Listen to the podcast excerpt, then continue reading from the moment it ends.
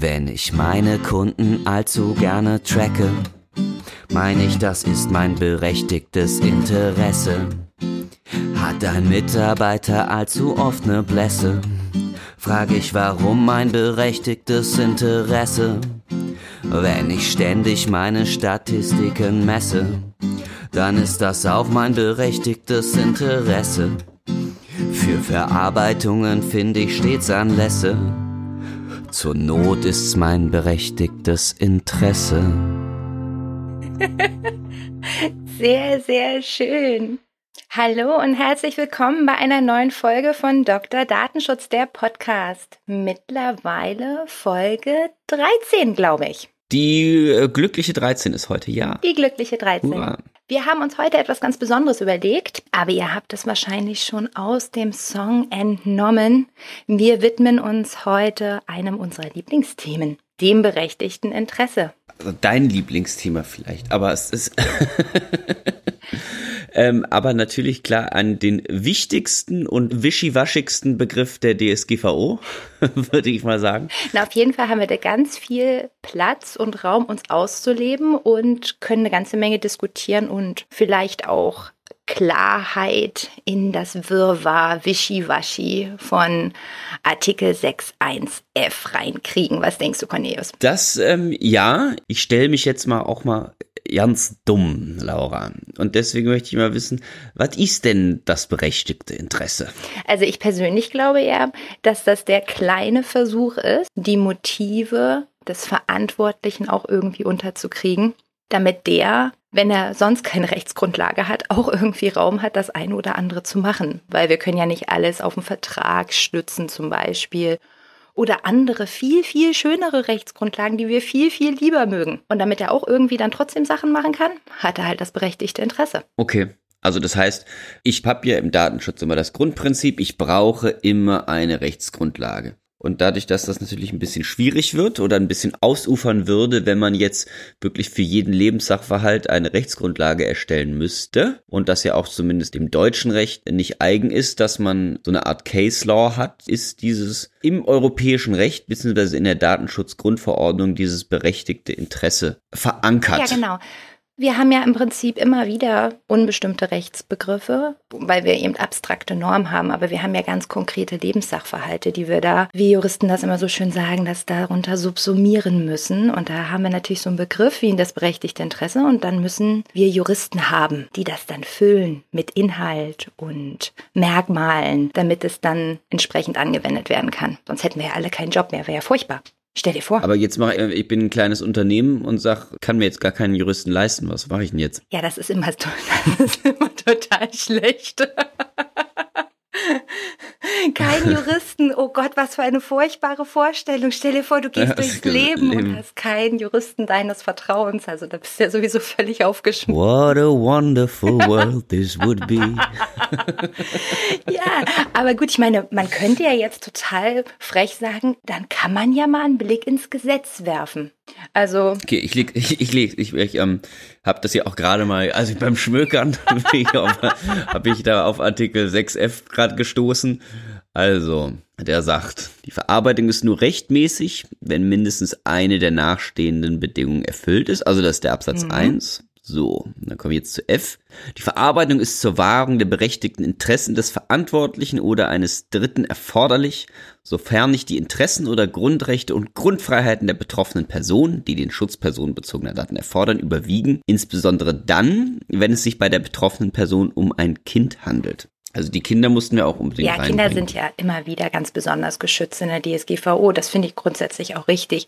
Juristen bauen ja gern dann die Sachen auseinander. Und wenn man das so machen würde, würde man letztendlich drei Merkmale rausnehmen. Also du brauchst beim Verantwortlichen, also bei unserer ominösen Lieschen Müller, ja, die brauchen berechtigtes Interesse. Bei der Datenverarbeitung muss dieses Interesse auch erforderlich sein. Also Stichwort Erforderlichkeit. Ja, da fällt ja dem geneigten Zuhörer das eine oder andere auch verfassungsrechtliche zu ein. Also das hört man da ja auch ganz gerne. Und dann müssen die Interessen der betroffenen Person berücksichtigt werden und dürfen das Interesse der verantwortlichen Stellen nicht überwiegen. Ich bin nicht sicher, ob der allgemeine Leser dieser Norm viel schlauer rausgeht als vorher. Ich weiß nicht, wie es dir geht. Was denkst du denn, wenn du das so hörst? Also wenn ich jetzt grundsätzlich darüber, über die allgemeinen äh, Interessen eines Unternehmens oder eines Verantwortlichen äh, denke, äh, mal so gesehen, ähm, ich bin ein Unternehmer und ich möchte gerne Nacktbilder meiner Mitarbeiter speichern. Natürlich, was sonst? Ja, das, ja, das ja erstmal grundsätzlich mein, äh, mein Interesse ja, klar, sein. Total. Ne? Ich, also, ich folge dir. So, also, so, weil ich habe ein bisschen, habe ich ja schon im Kommentar rumgeschmökert. Also Interessen können ja wirklich, das können rechtliche, wirtschaftliche, aber auch ideelle Interessen Absolut. sein. Ne? Und vielleicht ist es ja für mich als Unternehmer, sage ich so, ich mag das gerne, wenn meine Mitarbeiter unbekleidet sind. Mhm. Ich bin, das ist meine Ideologie. Mhm. Ich glaube, dass nackte Mitarbeiter effizienter sind. hm? Ja, vielleicht. Vielleicht, mhm. weil sie warm bleiben müssen. Weil sie sich ständig bewegen müssen, sonst, sonst wird sonst ihnen kalt. Sie. Ja, okay. Mhm. Genau. Weiß jetzt nicht, was das mit Datenverarbeitung naja, zu tun hat. Naja, du willst ja die Bilder speichern. Also und die Bilder, die sind dann ja wohl doch schon Daten. Ich glaube, da, da kommen wir schon hin. Und ich glaube, das kannst du ja. wahrscheinlich nicht auf den Arbeitsvertrag stützen. Ich glaube, das könnte ziemlich schwierig werden. Mhm. Nee, genau. Und dann komme ich jetzt zum nächsten Mal. Also mein Interesse, und da habe ich auch schon wieder in einem, in einem Kommentar gestöpert. Ich muss sagen, mein Lieblingskommentar, muss ich immer Werbung machen, ist der Gola. Wenn ihr euch irgendwann mal Datenschutzkommentare holen wird, ich finde Gola ist am besten. Ich bin Gola-Fan. Gola for life. so.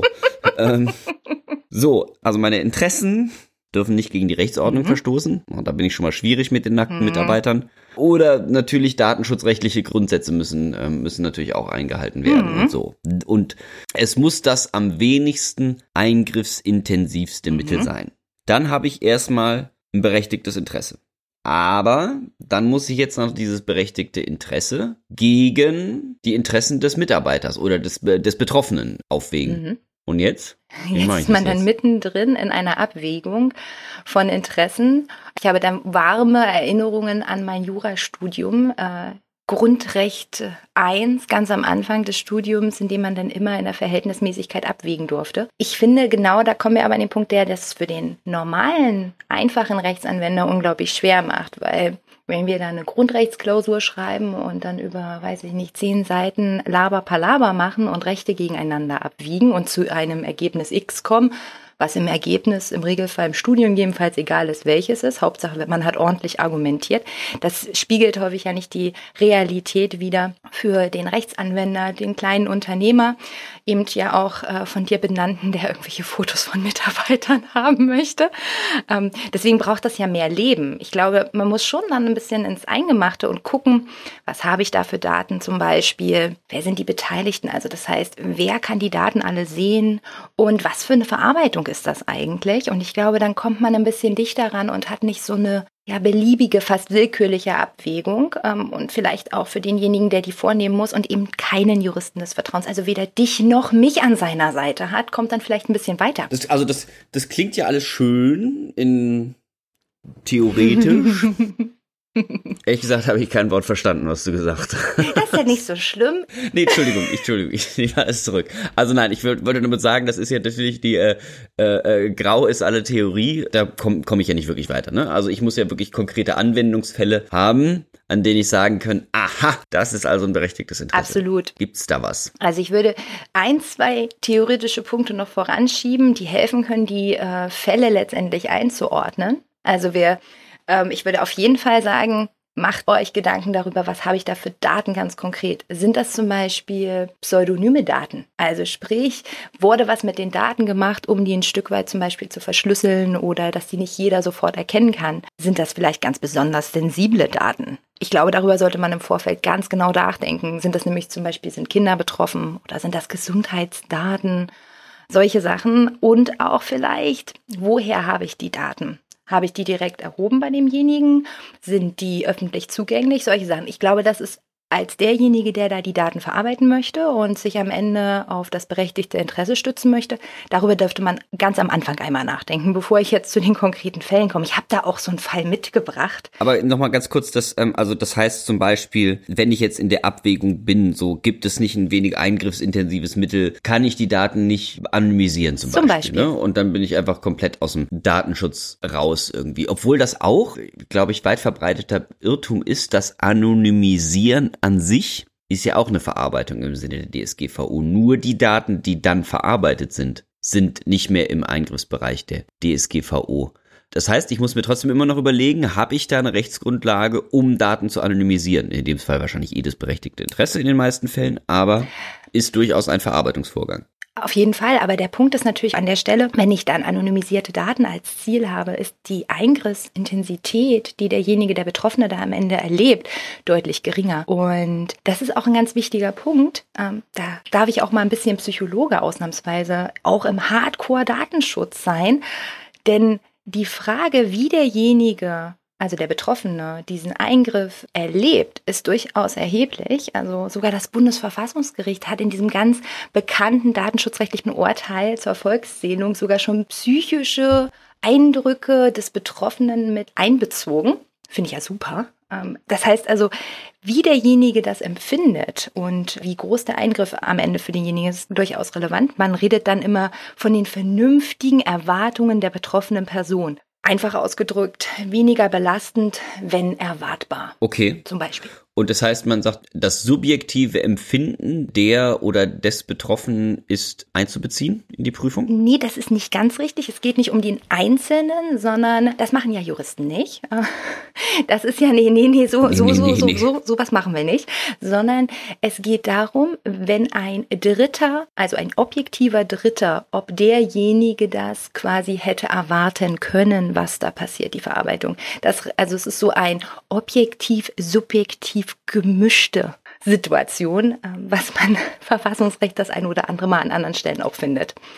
Das heißt also, wenn der Einzelne sich vielleicht ganz dolle verletzt fühlt, ist das noch nicht relevant, sondern man muss mit einer, versucht jedenfalls mit so einer objektiven Brille, dann das subjektive Empfinden zu erfassen. Da drehen sich zwar bei mir die Fußnägel um als Psychologe, aber ist halt so. Aber naja, es ist ja auch schwierig, aber da haben wir Lieschen Müller. Lieschen Müller mag das, wenn ihre Daten verarbeitet werden. Die findet es toll, wenn sie, was weiß mhm. ich, von Videokameras erfasst findet, etc. und sowas. Aber der Gerhard äh, Niederreiter, mhm. Der mag das überhaupt nee. nicht. Aber das heißt, das darf eigentlich keine Rolle spielen? Wirklich überhaupt nicht? Naja, jedenfalls, äh, wenn wir das aus Sicht des Verantwortlichen betrachten. Das versuchen wir ja gerade. Wir versuchen ja, also der Verantwortliche mhm. versucht ja, seine Datenverarbeitung auf eine Rechtsgrundlage zu stützen. Und dafür muss er sich vorher Gedanken machen, wie das wohl empfunden wird, unter anderem. Also ich würde sagen, hier die Erwartungen der betroffenen Person ist halt nur ein Aspekt davon. Aber da kann er natürlich nicht jetzt also irgendwie eine Befragung machen, wie das wohl alle seine Betroffenen empfinden. Ich meine, könnte machen, aber ich weiß auch nicht, wie groß das N sein muss, damit er einen statistischen Wert hat, mit dem er dann auch leben kann. Ja, das stimmt ja auch nicht. Wir brauchen, ne, das, ja, ja, wir brauchen ja auch, auch Rechtssicherheit. Ne? Richtig. Das stimmt. Und deswegen, das stimmt. Also in einer gewissen Weise muss man, gewisse Sachen muss man einfach hinnehmen, auch wenn man vielleicht eher ein, sag ich mal, datenschutzsensibler Mensch ist oder ja möglichst wenig Daten im Umkreis über sich haben möchte. Hm aber so ganz kommt man dann wohl aus der Geschichte nicht raus, ne? Man hat auch durchaus einige quantitative Faktoren, die man berücksichtigen kann, die deutlich leichter einzuschätzen sind als das subjektive oder objektive Empfinden des Betroffenen. Also wie zum Beispiel, wie viele Daten werden da verwendet? Was reden wir hier von 10, 100, 100.000 ähm, oder noch mehr? Oder auch wie viele Personen davon betroffen sind zum Beispiel. Das sind so ein paar Nenngrößen, die dann leicht messbar sind. Oder zum Beispiel auch, was auch herangezogen wird beim berechtigten Interesse, ist zum Beispiel die Dauer der Speicherung. Ganz nach dem Prinzip, je länger desto belastender. Und das sind ja Sachen, die sind sehr gut messbar.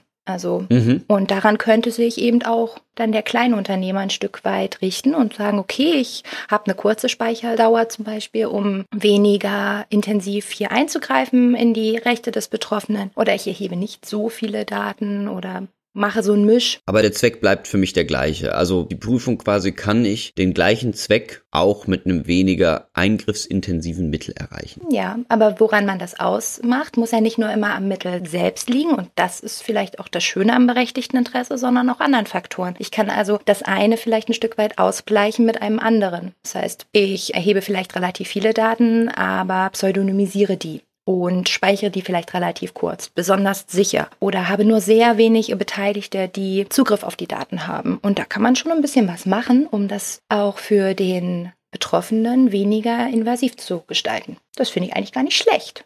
aber so ein Okay. bisschen Spielraum Finde ich gut. und kann, muss nicht immer gleich zu allem gleich Nein sagen. Das möchte ja auch immer keiner hören. Keiner möchte immer zu Nein hören. Eigentlich wollen sie ja von uns sowieso im Alltag immer Ja hören. Ja, ein sehr lebensbejahendes Ja, ne? Rechtsgebiet. Ja, sehr Wir positiv. sagen Ja zum Leben. Was, Ja ja, zu ja Daten. zu Datenschutz. Ja.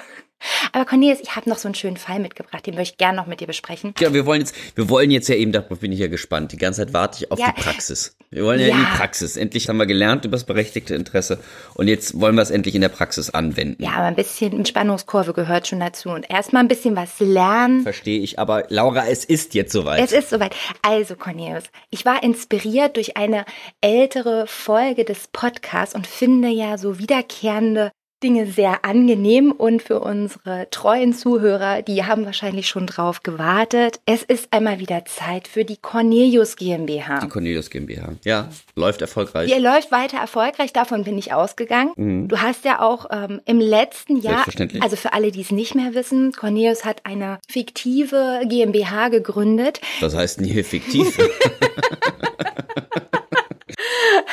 die Das ist Perfekte Marktforschung da im Podcast. Seitdem läuft die wie eine Eins. Wie geschmiert. die personalisierte Cornelius-Figuren vertreibt. Letztes Jahr hat er auch einen Umsatz von zwei Millionen gemacht. 14,99. 14. so, aber nun ist es sind sehr harte Zeiten und äh, ich weiß, äh, du willst wahrscheinlich nicht drüber sprechen, weil du betrübt bist, aber zurzeit läuft das Geschäft nicht so. Und jetzt musst du dir Gedanken machen. Das stimmt nicht. Die Leute kaufen sie verrückt, weil die alle zu Hause sitzen und unbedingt eine Cornelius-Puppe haben. Ich habe ja, ich So. habe ja, lass mir hier doch nicht das Geschäft schlecht reden. Ich warne dich.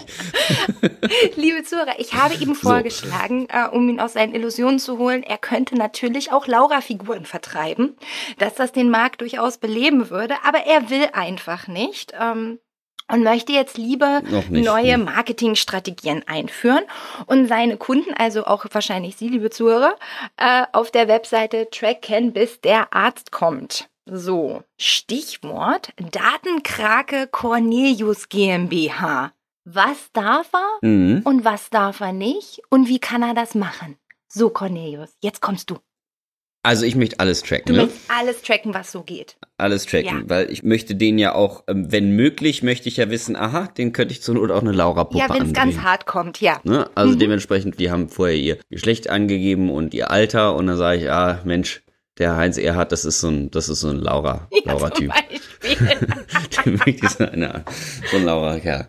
Dem, dem möchte ich die andrehen.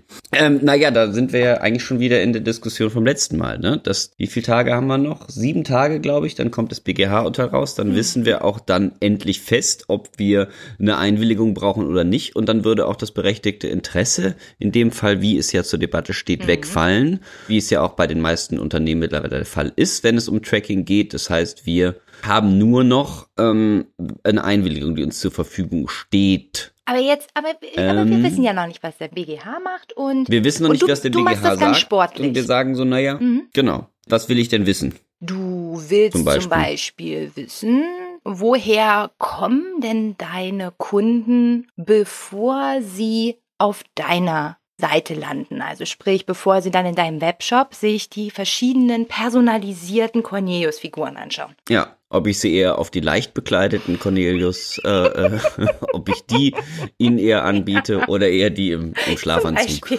Also mehr mehr die, mehr die Kuschel-Cornelius. Ja, oder die, die mit Kopfhörern sind, für die, die besonders große Podcast-Liebhaber sind, weißt du, damit sie gleich so eine Assoziation haben, wie du da vor deinem Mikro sitzt und so. Also ja, aber ganz äh, plakativ gesagt, möchte ich ja eigentlich so viel wie möglich wissen. Mhm. Zumindest das, was für mich verkaufsfördernd ist. Denn im Grunde ist es mir völlig egal, ob es jetzt Heinz Erhardt ist oder ob das Nepomuk ist oder ob das, was weiß ich, Giovanni ist, der da ist. Oder, oder eine Laura, die Mhm. Ich unbedingt wollte gerade sagen, das sind nur Männer, die auf Ne? deinem Online-Shop unterwegs sind. Was ist Das ja schon Ja, ich weiß, es ist ein interessant. bisschen, ja, es ist, es ist so eine komische Clique, die sich da festge, die, die sich da festgetrackt hat. äh, also, ja, ähm, das, das heißt, im Grunde ist es mir, eigentlich ist mir egal, wie die heißen. Mhm. Ich möchte denen nur meine Puppen andrehen. Und zwar so viele wie möglich. Entschuldige. ja, okay. Ja. ja, deswegen ist mir so, Name und sowas muss ich nicht wissen. Ich möchte nur, dass wenn der zum nächsten Mal auf meine Webseite oder wenn der auf eine andere Webseite geht, dass er auch plötzlich da so eine Cornelius-Puppe sieht, wo er sagt, Mensch, Wahnsinn, der Cornelius im, im Skianzug. Ja. War mein Lieblings-Cornelius-Puppe. Ja, aber zum Beispiel, Weil der vorher vielleicht dann irgendwo auf Davos nach Skiurlaub ge, äh, gehuckt hat, dann und dann denke ich natürlich, haha, Freundchen, jetzt habe ich dich, jetzt kriegst du eine Cornelius-Puppe im Skianzug. Aber da ist es mir auch wirklich, wie gesagt, egal. Und dementsprechend habe ich ja zumindest erstmal, und das ist die reine wirtschaftliche, das ist keine keine ideelle. Ich bin da, ich bin da wirklich schmerzfrei. Also du kannst äh, Cornelius Puppen in allen möglichen Ausführungen haben. Ich habe da keine ideellen ähm, Schranken in irgendeiner Weise. Ich verkaufe alles. Also das heißt, ich habe rein wirtschaftliche Interessen. Also ein von der Rechtsordnung gebilligtes Interesse. Und jetzt könnte man natürlich aber auch sagen, wie ich ja auch schon gesagt habe, ist mir völlig egal, wie die alle heißen. Die können Wupsel und Schnupsel und was weiß ich heißen. Also, das heißt, bei der Abwägung könnte ich jetzt schon mal sagen, naja, vielleicht verkürze ich dann die IP-Adresse oder irgend sowas und ich tue alles Mögliche, damit ich zumindest so weit wie möglich vom Personenbezug weg bin, aber den Personen trotzdem noch meine Cornelius-Puppen verkaufen kann. Und da haben wir natürlich, aber das ist, das möchte ich nur ganz kurz anreißen, da haben wir ja das Problem der BGH-Rechtsprechung, weil da geht es ja gar nicht um Datenschutz, sondern da geht es um Cookies. Und zwar, da geht es um die Integrität meines Endgerätes. Erst in zweiter Linie um den Datenschutz. Und da habe ich dann natürlich dann schon wieder ein Problem. Denn um irgendwelche Informationen zuzuspielen, ne, um meinen Verkaufsladen so breit wie möglich äh, zu fächern und auch den Kunden anzubieten, brauche ich doch gewisse Daten von denen. Oder er muss auch gewisse Daten auf dem Endgerät des Nutzers speichern und deswegen werde ich da früher oder später ein Problem bekommen. Aber erstmal ist es mein berechtigtes Interesse und ich kann das jetzt ja auch nicht, auch wenn das manche Aufsichtsbehörden manchmal gerne machen, kann ich das nicht einfach so lapidar wegwischen, indem ich sage, die Interessen des Betroffenen sind größer. Ne? Denn im Zweifel kann man ja auch sogar sagen, der war ja schon mal auf der Cornelius GmbH-Seite, der möchte ja vielleicht auch so eine Cornelius-Puppe haben. Das ist natürlich auch nicht bei jedem so. Ich stehe dem auch sehr, sehr kritisch gegenüber. Im Sinne von Quality Land haben wir mittlerweile Algorithmen, die meinen, besser zu wissen, was wir eigentlich an Werbung haben wollen und was wir nicht an Werbung haben wollen. Aber grundsätzlich gibt es ja doch schon mal so ein, würde ich sagen, ein nicht zu verneinendes Interesse, kann man sagen, der Allgemeinheit oder des, des Konsumenten, dass wenn er schon Werbung bekommt, dass er Werbung bekommt, die auf seine Interessen zugeschickt ist. Damit er nicht ständig mit Hundefutter vollgespammt wird obwohl er keinen Hund hat. auf der Cornelius-Seite.